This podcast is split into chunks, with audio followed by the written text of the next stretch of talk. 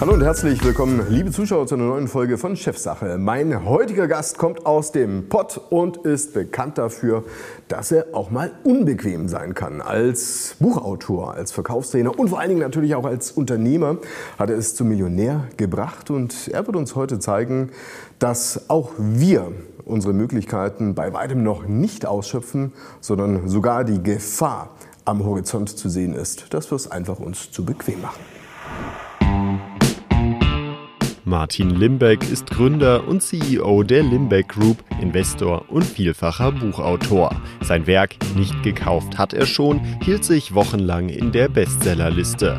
Mit seinem aktuellen Spiegel-Bestseller Dodoland Uns geht's zu gut fordert er den Weg zurück zur Leistungskultur. Er befürchtet, dass andernfalls die deutsche Wirtschaft abgehängt wird. Für ihn ist klar, nur Gewinner laufen die Extrameile und zwar immer wieder. Ja, und jetzt begrüße ich ihn ganz herzlich im Chefsache-Studio. Lieber Martin Limbeck, schön, dass du mal wieder hier bist. Ja, ich freue mich wieder mal bei Chefsache hier bei dir sein zu können. Dein neuestes Buch, Dodoland, hat mich ähm, ich will es mal so sagen, erstaunt, lieber Martin. Also wenn man dich kennt, ja, dann kennt man dich ja vor allen Dingen so auch in der Verkaufsliteratur und plötzlich kommt er mit so einem Vogel um die Ecke und will uns irgendwas sagen. Wie kam es dazu? Ja, ist relativ einfach. Ich bin ja eben Unternehmer, habe äh, vier Companies mittlerweile in der Spitze mal über 120 Leute gehabt. Das hat sich auch ein bisschen verändert durch Corona, eben weil wir noch einen Vertrieb hatten im Bereich Strom und Gas, wo wir als praktisch Dienstleister für zwei große Stadtwerke unterwegs waren. Und ähm, dann habe ich noch eine Mastermind mit Unternehmern, die Gipfelstürmer heißt. Und da höre ich immer wieder das Klagen über Mitarbeiter. Und auch ich durch das eigene Erleben habe natürlich eine Menge durchgebracht. Ich nehme also mein klassisches Beispiel. Jeder kennt das irgendwie sofort, sagen meine Unternehmerinnen und Unternehmer. Du gehst an die Kaffeemaschine. Kaffee ist natürlich ohne Berechnung für deine Mitarbeiter. Du willst den Kaffee und du siehst die letzten zwei von der Kaffeemaschine weglaufen. Und dann kommst du dahin und da steht Satzbehälter leeren, Wassertank leer. Klassiker. Klassiker kennt jeder. Und das ist so ein bisschen die Metapher der Idee, Dodoland, uns geht's gut, wollen wir alle wieder mehr leisten müssen. Äh, ich habe den Eindruck oft, dass wir mehr fordern, als dass wir bereit sind zu geben. Und so dieses erst schaufeln, dann scheffeln ist weg. Und ja, wir sind bequem geworden, wie diese Dodos, ja, die auf Mauritius lebten ja, und keine natürlichen Feinde hatten. Und irgendwann kam der Holländer mit dem Schiff, der hatte Hunger. Die Dodos sollen nicht besonders gut geschmeckt haben aber sie haben sich den ganzen Tag von vergorenen Beeren ernährt, waren also meistens ein bisschen betrunken, auch ein Zustand, der vielleicht hilft. Ja, und dann waren sie irgendwann weg. Und die Gefahr sehe ich auch bei uns. Wir haben keine Innovationen mehr. Wir haben viele Unternehmer, auch mit der Demografie, die jetzt in Rente gehen, keinen Nachfolger finden. Da gibt es natürlich beide Seiten. Die eine zu hohe Vorstellung haben von ihrem Betrieb, was er wert ist, zu denen hin, die keinen mehr finden. Und wir haben nicht mehr so die Menschen, aus meiner Sicht, die Verantwortung übernehmen wollen. Wir sind so ein bisschen in der Sicherheitswabe, ja, irgendwie wird der Staat das schon richten und es fehlen so diese Macher. Wir haben ja vorhin mal drüber gesprochen, äh, schon mal so ein bisschen, äh, wie wir uns immer vorher ein bisschen unterhalten, so diese alten Haudegen der Unternehmer Wie oder Unternehmerinnen. Die Krupps, ja, oder nimm einen Fischer, nimm einen Wirt, sag mir ein paar junge Namen. Wenn ich heute mit jungen Menschen spreche, sage, wer sind deine Idole? Da höre ich keine deutschen Unternehmerinnen und Unternehmer, da höre ich Elon Menschen, Musk. genau, Ian Musk, Steve Bezos, Jack Ma vielleicht noch. Und das macht mich traurig. Wir sind in nirgends was mehr so richtig gut. Und vor allem, wir verkaufen es nicht gut. Es war schon immer so. Wir waren die Erfinder der Xerographie, wir waren die Erfinder ne, vom Walkman, aber die Amerikaner haben es vermarktet. Und jetzt hat sich noch mehr so dieses Bequeme eingeschlichen. Lass uns mal über deinen Untertitel sprechen vom Dodoland. Uns geht's zu gut. Das sehen vermutlich zum jetzigen Zeitpunkt ganz viele Menschen ganz anders, weil sie sagen, Mensch Leute, ich weiß nicht, wie ich meine Nebenkosten Absolut. bezahlen soll. Ich weiß nicht, äh, was ich morgen überhaupt noch meinen Kindern zu essen kaufen kann und so weiter.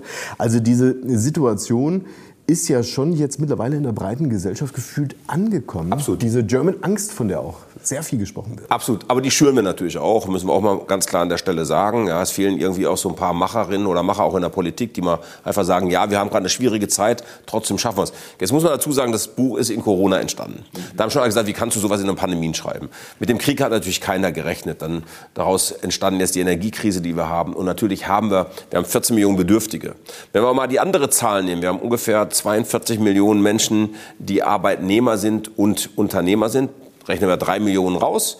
Nehmen wir jetzt noch die Gallup-Studie, die besagt, dass wir ungefähr 17 Prozent von Menschen haben, die die sogenannte innere Kündigung haben oder Quiet Quitting oder sogar Saboteure genannt werden.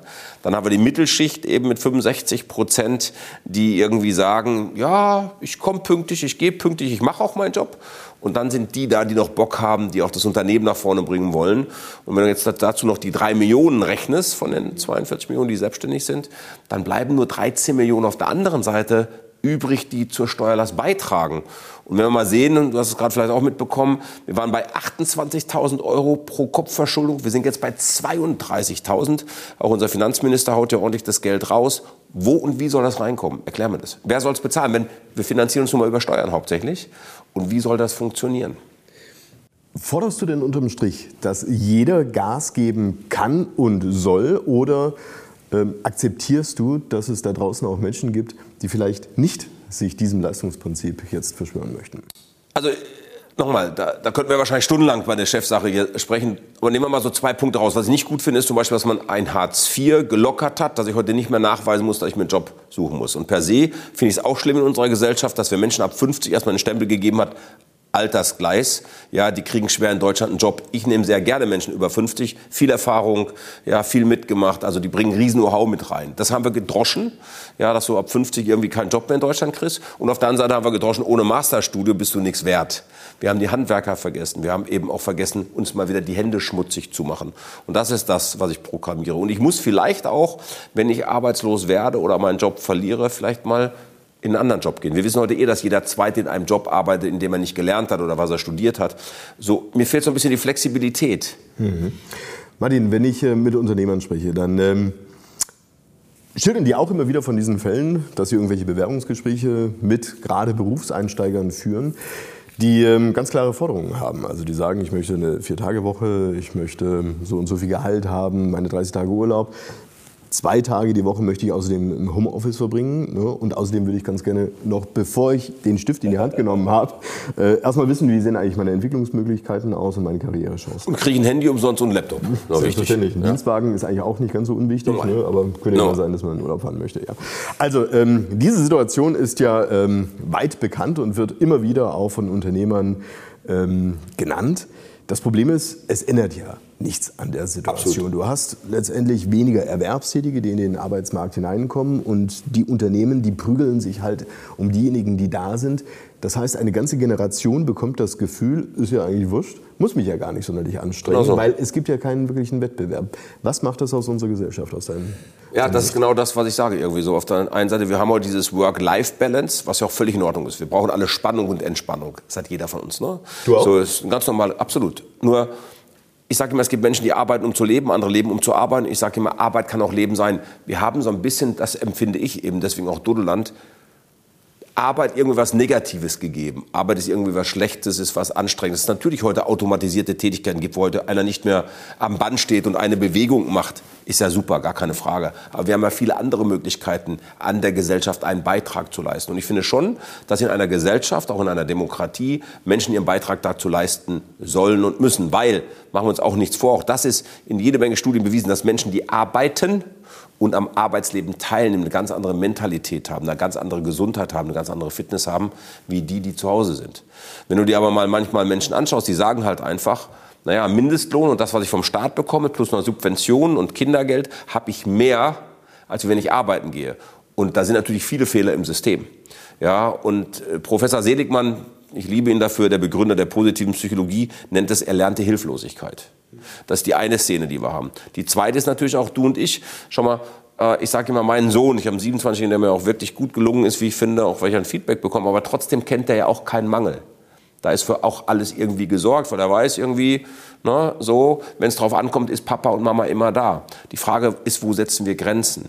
Und mir geht es hauptsächlich darum, sich nicht zu schade sein, vielleicht auch mal was anderes zu machen. Ich gebe dir ein schönes Beispiel, kein Spaß jetzt. Gerade gestern mit jemandem gesprochen, der sagt, du, hier ähm, eine, meine neue Freundin, äh, die auch finanziell durch ist, in Anführungsstrichen, nicht mehr arbeiten müsste durch das Elternhaus, sagt aber jetzt mit Anfang 50 hier in der Nähe sucht gerade jemand eine, eine, eine Kochlehre. Ich frage da mal, ob der das machen möchte, weil ich unwahrscheinlich gerne koch, koche und ich habe keinen Bock mehr zu Hause sein. Sowas finde ich mega. Und davon bräuchte es eben mehr Menschen, die sagen, egal wo ich herkomme, egal was ich schon habe, ich möchte aber einen Beitrag leisten. Ich hatte kürzlich ein interessantes Statement von einem Volkswirt einer großen Privatbank gehört, welcher eben auch über dieses Thema dieser Generation gesprochen hatte, dass da jetzt nicht so richtiges Leistungsprinzip dahinter ist, dass die wirtschaftlich sozusagen gepimpt sind. Aber was er auch sagte, die springen halt sehr kurz, weil wenn die nämlich auch irgendwann mal eigene Kinder bekommen, dann werden die mit einem mit einer ganz anderen Situation letztendlich in der Wirtschaft zu tun haben, weil, wenn wir uns mal die ganze Welt anschauen, die Weltwirtschaft natürlich die anderen Länder Absolut. nicht schlafen. Du, ich habe gerade ein Training gemacht äh, online mit Indern, ja, als Beispiel sechs Sprachen fließend, sehr belesen, auch zum Thema Motivation, Einstellung. Ich war sehr, sehr überrascht und ist ein deutsches Unternehmen, das die beschäftigt. Nur, dass wir kurz gesprochen haben, die machen die Hotline, ja, und die Reklamationsfälle schriftlich wie äh, telefonisch. Ist auch natürlich kein schöner Trend, ne? dass wir die Jobs rausgeben. Aber der Unternehmer sagt natürlich auch, ich zahle da einen Bruchteil von dem, was ich hier habe. Ich habe das Thema mit der Gewerkschaft nicht. Ja, und all diese Themen. Also es gibt ja auf beiden Seiten, das ist mir auch wichtig. Ähm, Dodoland ist natürlich auch eine Streitschrift. Ja, ich habe es sehr schwarz-weiß geschrieben, sonst hätte es keiner gelesen und wir würden heute hier nicht zusammensitzen ja, und du mit mir darüber diskutieren. Ähm, aber ich glaube, wir müssen halt eben wieder mehr fördern, dass Arbeit Spaß machen darf. Und wie du sagst, ich muss auch erstmal leisten, bevor ich fordere. Und bei vielen jungen Menschen auch die sich bei uns bewerben, ich manchmal den Eindruck, naja, ich darf fordern, weil ich schon da bin. Aber was würdest du denn genau diesen jungen Menschen sagen? Warum sollten sie denn genau diesen Weg gehen und nicht den anderen, den vielleicht vermeintlich einige eingeschlagen haben? Also ich glaube total daran, ja, du wirst mit einer 35-Stunden-Woche nicht finanziell frei werden. Und ich glaube, wir alle suchen ja Zugehörigkeit. Das ist ja das Haupt, der Haupttriebfeder. Liebe in uns sagt, ja, hab mich doch bitte lieb auf der Arbeit genauso. Ne? Eine Reklamation vom Kunden ist ja auch nichts anderes wie, bitte hab mich noch lieb. Ja, ich will bei euch noch sein, aber helft mir. Ein Kunde, der nicht mehr reklamiert, ist weg. So. Und ich glaube, was ich diesen Leuten zurufen möchte, ist, wenn du noch nicht das gefunden hast, was wirklich dir die Erfüllung gibt, dann such weiter. Aber dann sei halt flexibel. Durchschnittlich mag der Deutsche maximal 28 Kilometer von seinem Wohnort herum arbeiten. Da muss ich vielleicht auch mal umziehen. Der Durchschnittsamerikaner zieht siebenmal in seinem Leben um. Und wir reden jetzt nicht innerhalb von Florida, sondern innerhalb Amerikas in den Bundesstaaten.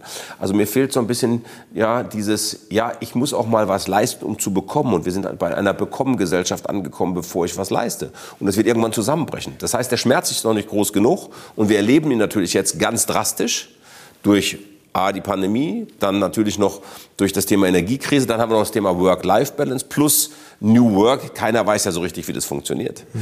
Ja, und da gibt es ja auch eine Vorstellung von manchen Unternehmen. Ja, manche haben ja gar kein Homeoffice zu Hause. Nimm mal einen jungen Menschen, 25, wir haben solche Kunden, ja, in München ein Zimmerwohnung.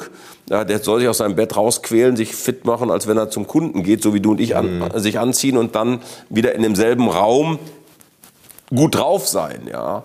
Und ich glaube, das sind alles Themen, an die wir ran müssen. Natürlich brauchen wir eine Neuordnung der Gesellschaft, aber wir brauchen auch weiterhin die Leistung. Wir, wir haben Leistung per se erstmal jetzt was Schlechtes gegeben. Hast du denn das Gefühl, dass Homeoffice unterm Strich die Menschen verweichlicht hat?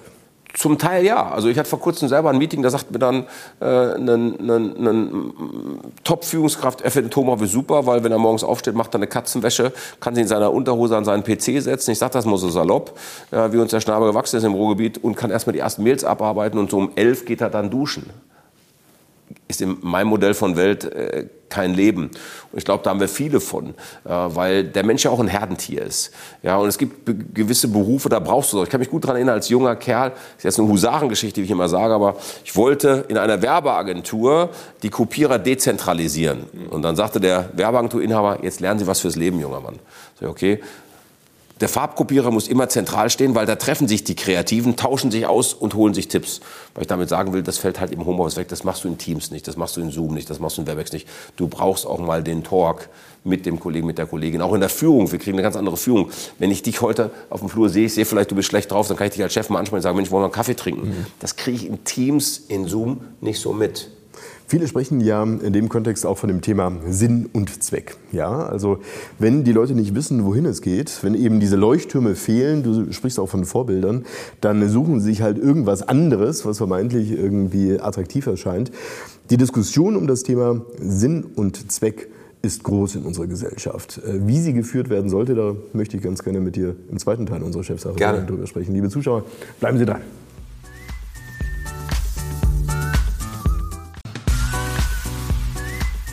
Und damit herzlich willkommen zurück, liebe Zuschauer bei Chefsache. Bei mir im Studio ist Martin Limbeck. Martin, wir sprechen über dein neues Buch Dodoland. Und du möchtest damit wachrütteln, du möchtest damit auch ein, ja, ich sag mal, einen, einen Beitrag für die Gesellschaft leisten, nach vorne zu schauen. Was ich feststelle, sowohl bei Erfahrenen als aber auch bei denjenigen, die frisch in den Arbeitsmarkt hineinkommen, die Sinnfrage. Warum soll ich denn etwas Besonderes tun? Für was ist das Unternehmen da? Für was ist meine Tätigkeit da? Es wird momentan viel über das Thema diskutiert. Zu viel aus deiner Sicht oder ist das die richtige Diskussion? Sowohl als auch. Ich glaube, teilweise wird zu viel darüber diskutiert. Ja, was ist Sinn? Also wie ich und weiß wie es dir ging, Rolf. Aber äh, ich, ich hatte mit 18, 19 keinen Sinn. Da hat man einen Beruf gelernt. Ich habe Elektro, im Elektro-Großhandel gelernt, großen Auslandskaufmann. Und die waren sehr clever. Halb sieben konnte ich anfangen, weil die Handwerker dann schon kamen, Großhandel. Und bis halb sieben abends arbeiten, weil Einzelhandel offen hat. Hat der Chef clever gemacht. Da hat keiner nach 40 Stunden gefragt oder 38 Stunden oder irgendwas. Und das war für dich normal. Und es hat ja auch Spaß gemacht. Du hast ja auch viel gelernt. Und natürlich brauchen wir alle Sinn. Aber ich glaube, das entwickelt sich auch über die Zeit. Aber nur immer nach meinem Why zu fragen, warum stehe ich morgens auf, sage ich ganz einfach, Kühlschrank voll machen. Ja, Familie ernähren kann auch mal erstmal einen Grund sein. Natürlich brauche ich langfristig eine Tätigkeit, die mir Spaß macht. Doch da sind wir ja angekommen. Wir haben mehr offene Stellen, ja, als die zu besetzen sind. Das heißt, auf der anderen Seite kann ich mir aussuchen, was ich tue. Aber jetzt kommt wieder der Punkt der Bequemlichkeit. Vielleicht nicht hier in Ravensburg, dafür muss ich dann vielleicht nach München oder nach Stuttgart oder nach Hamburg ziehen. Und da sagt der Mensch dann auch wieder, ah, dann bleibe ich lieber da, dann mache ich irgendwas, was mir nicht gefällt. Also da fällt die Flexibilität halt auch. Ja, und äh, wenn ich Sinn haben will, muss ich auch Sinn geben. Also muss ich mir auch mal die Frage stellen, was trage ich denn dazu bei? Aber ich kann ja nicht nur auf der anderen Seite nur fordern, ohne einen Beitrag zu leisten. Und das erlebe ich halt häufig. Welchen, welchen Stellenwert hat denn aus deiner Sicht ähm, Geld? Und vor allen Dingen auch viel Geld. Ne? Also früher war es ganz klar, du bist halt deinen Weg gegangen, du hast Karriere gemacht. Je nachdem, wie fortgeschritten du warst, hast du halt mehr Geld bekommen, um damit halt das zu tun, was du willst. Die einen wollten Macht, die zweiten Sicherheit, die dritte sagen, Geld ist Energie, ja, deshalb will ich es vielleicht auch nicht so verschwenden. Die, die vierten sagen, es ist Möglichkeiten. Ja, Professor Herzberg hat schon gesagt, Geld ist ein reiner Hygienefaktor, ist wie Hände waschen kommt und geht und jeder von uns hat ein unterschiedliches Maß an Hygiene. Was ist denn genug? Also das ist ja auch immer so eine Frage. Aber schau, wir werden ja auch ein Leben lang schon von Kindesbeinen auf Mangel konditioniert. Kind lernt was, Kind macht was Gescheites, Kind sucht dir was Sicheres, Kind treffe Altersvorsorge, Kind sieht zu, dass du eine Immobilie hast, Kind sorg, sorg vor, sorg vor, sorg vor. Da fehlt natürlich so ein bisschen der Spaß. Und ich glaube, wir haben jetzt so ein bisschen den Gegentrend. Damals die Gesellschaft oder auch meine Generation, ne, äh, ähm, meine Eltern, die aufgebaut haben, die mir das natürlich auch vermittelt haben. Und jetzt haben wir halt die Generation, ich will nicht sagen Überfluss, aber bei der Mittelschicht und der Obergrenze, die amerikanischen Verhältnisse, von denen wir immer gesprochen haben, wir ja schon lange. Die Schere ist weit auseinandergegangen, von superreich zu, wir haben natürlich auch sehr arme Menschen. Wenn du mal schaust, bin ja Kinderlachenbotschafter. Jedes neunte Kind in Deutschland hat kein eigenes Bett und jedes siebte Kind lebt in Armut. Also wir müssen beide Seiten ja auch beleuchten. Aber um das eben zu ändern, muss ich halt was leisten und muss vielleicht auch mal etwas tun, was nicht so ist. Nimm einfach ein Beispiel, ich habe was gepostet vor kurzem zu dem Buch. Da ging es darum, für mich war es als Lehrling ganz normal, Papierkörbe auszulernen. Ja, muss ein Lehrling das machen, da kamen sofort die anderen. Ja, warum denn nicht? Also nochmal, diese Lehrjahre sind keine Herrenjahre, war zwar ein scheiß Spruch, aber da war ja auch was dran. Ich habe trotzdem viel gelernt. Ich habe auch Auto gewaschen für den Chef. Ich habe seinen Rasen gemäht zu Hause. Hat mir es geschadet? Nein. Aber ich habe gesehen, wie man wohnen kann. Ich habe große Bilder, ich hatte neue Ziele bekommen. Ja. Äh, ich habe selbst erlebt, wir haben äh, die junge Dame auch nicht übernommen, bei mir in meiner eigenen Firma. Sagt, äh, wir, haben, wir kochen mittags zusammen oder als Team-Event, mittlerweile haben wir einen Koch, ja, um frisch zu essen. Ja, und ähm, dann hat unsere Haushälterin geholfen und jetzt halte ich fest, sagt zu dem Lehrling, drittes Lehrjahr zu uns, eigentlich müsste schon unsere DNA kennen, du kannst mir heute kurz helfen beim Schnibbeln, damit wir alle pünktlich essen, sagt sie, nö, ich esse ja heute nicht mit. Auf so eine Haltung wären wir gar nicht gekommen. Das hat was mit Haltung zu tun. Das hat natürlich auch was mit Erziehung zu tun. Das hat was mit Respekt zu tun. Und diese Haltung, sich auch mal die Hände schmutzig machen, im wahrsten Sinne des Wortes, da wo ich herkomme, meine Eltern unter Tage Kohle gefördert. Das fehlt uns. Ja, und, und das ist das, was ich anprangere, weil wir eben nur noch den Menschen beigebracht haben, Bildung, Bildung, Bildung. Ohne Masterstudium bist du als Mensch nichts wert. Und ich kenne ganz viele Menschen, die über den zweiten Bildungsweg oder die es von zu Hause nicht so gut, dann die es schwieriger haben, die was zu geworden sind. Und wenn du mal schaust, statistisch gesehen, wenn wir schon über Geld sprechen, die meisten Selfmade-Millionäre haben nicht studiert, weltweit statistisch.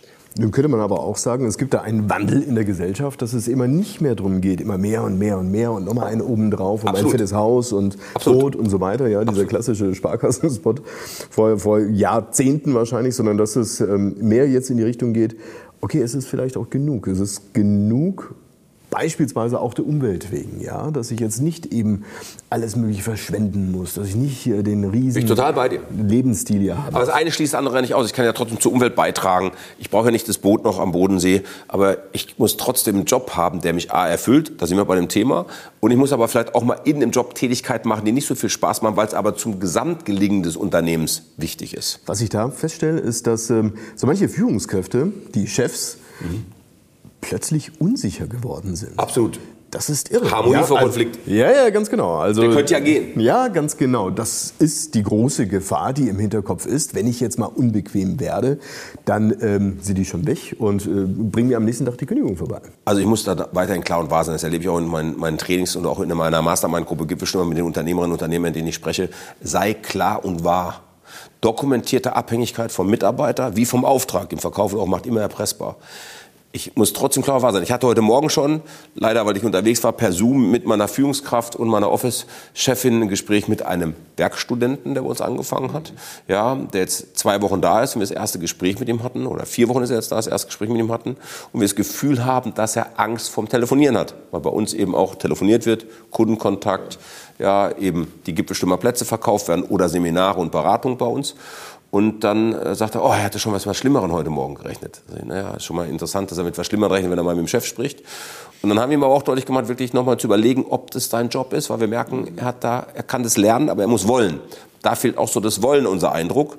Und er hat sofort gesagt, nee, er will unbedingt sagen, nee, schlaf noch mal zwei Nächte drüber. Aber ich bin da klar und wahr und sage ihm von Anfang an, was wir von ihm erwarten. Und umgekehrt kann das von uns auch, dass wir ihn unterstützen. Aber er muss auch die Leistung bringen. Und dann tausche ich lieber auch noch in der Probezeit und deswegen haben wir eine Probezeit. Es gibt ja durchaus äh, verschiedene Philosophien, lieber Lücke als Krücke sozusagen. Absolut. Oder andere sagen lieber Krücke als Lücke. Klingt ein bisschen bin, hart, ne? lieber, aber lieber, lieber, lieber Lücke aufteilen auf die anderen, kommt immer mehr raus. Meine These ist immer noch, ein fauler Apfel im Obstkorb steckt irgendwann die anderen an. Ich tue sogar Leistungsträger raus, und das trainiere ich auch mit meinen Unternehmern und Unternehmern und Führungskräften, die schlechte Stimmung machen, wenn sie damit nicht aufhören. Weil die schlechte Stimmung macht mehr kaputt als den Umsatz, den sie dir bringen. Stichwort schlechte Stimmung. Auch das ist ein geflügeltes Wort mittlerweile in vielen Unternehmen. Die Stimmung ist nicht gut. Ja, also das hörst du immer wieder. Ja, aber die Stimmung, von, für die Stimmung sind ja alle verantwortlich. Genau. Ja, die sagen immer, der Chef ist schlecht drauf oder die Chefin ist schlecht drauf, aber für die Stimmung sind ja alle verantwortlich. Die Dame am Empfang, ja, äh, der Hauptabteilungsleiter, der CEO oder die Hauptabteilungsleiterin. Ja, ich glaube, wichtig ist schonungslose Ehrlichkeit. Das liebe ich ja sehr. Also ich bin ja auch ein Amerika-Fan. Ja, und äh, der Netflix-Gründer hat ja ein schönes Buch geschrieben, auch zum Thema Führung, wie ich finde. Und da macht er nochmal deutlich schonungslose Ehrlichkeit in beide Richtungen. Wir leben das bei uns. Wir haben vor kurzem wieder ein Strategie-Meeting gehabt mit allen Mitarbeitern. Da machen wir eine Übung, die heißt Selbstbild, Fremdbild. Das heißt, du schreibst erstmal dein eigenes Bild auf dich auf. Ja, wie du deine stärkeren Stärken siehst, deine schwächeren Stärken siehst. Und dann machen andere das für dich. Und dann gibt es die Mädchenvariante, du kriegst den Zettel, sage ich immer. Ja, und das mache ich gar nicht despektierlich, aber so die, die lustige Variante. Ja, du kriegst den Zettel und kannst den anderen fragen oder wir machen es im Plenum. Mhm. Vor allem. Wir machen es im Plenum, die Erwachsenenvariante. Ja, und das tut schon auch weh. Also ich habe da auch mein Fett weggekriegt, weil ich ja natürlich auch wie jeder andere auch Defizite habe. Die Frage ist aber, gehst du da ehrlich mit um, um dich weiterzubringen? Es werden mehr Menschen ruiniert durch Lob als durch Kritik groß gemacht. Martin, wenn du dir jetzt deinen, deinen eigenen Werdegang anschaust, wo du herkommst, Kopierer verkauft, Vertriebsorganisation aufgebaut, Speaker, vielfacher Buchautor, du bist jetzt 55, wirst bald 56. Da könnte man ja sagen. Ist ja das Interview gut.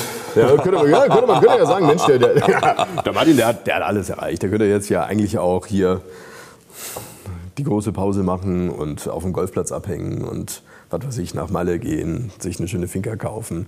Ist für viele ein Konzept. Was ist dein Konzept, dein Lebenskonzept? Also in der Tat, ich habe mit meinem Alter übrigens überhaupt gar keinen Stress. Ich finde es schön, dass ich das Alter habe, was ich habe und äh, werde jedes Jahr wieder ein alter Wein, sage ich immer besser. Ich möchte, solange ich kann, arbeiten, solange die Menschen mir noch zuhören wollen, solange ich noch einen Beitrag leisten kann, Unternehmen mit aufzubauen. Bin ja auch als Investor zum teilweise unterwegs. Ja, dann, dann möchte ich das noch machen vielleicht auch nicht mehr in dem Tempo, weißt du, früher, wie ich jung war, ne, so 220 Tage Training, da hast du dich gerühmt, würdest du heute nie wieder machen. Ja, ich sag heute irgendwie 120, mein leider auch immer noch ist Schluss. Ähm, ich möchte sicherlich in einem anderen Modell auch arbeiten, aber ich möchte immer arbeiten. So, weil mir macht Arbeit total viel Spaß. Ich gebe das auch zu. Es werden viele sagen, alter weiser Mann, ja, von den Jungen, die gucken, aber äh, ich definiere mein Leben auch ein Stück weit über Arbeit, weil mir gibt Arbeit Sinn.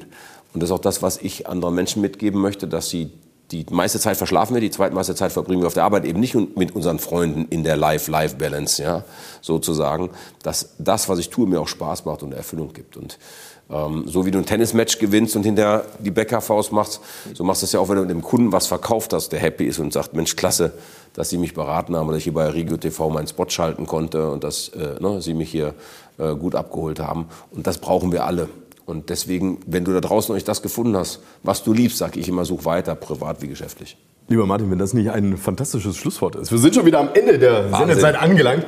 Herzlichen Dank für dein Gespräch. Ich wünsche dir das Beste für die Zukunft und dass möglichst viele auch in der Tat sich dein Buch mal zu Gemüte führen und mal drin lesen. Dankeschön. Dir auch und euch auch hier. Ich komme immer wieder gerne.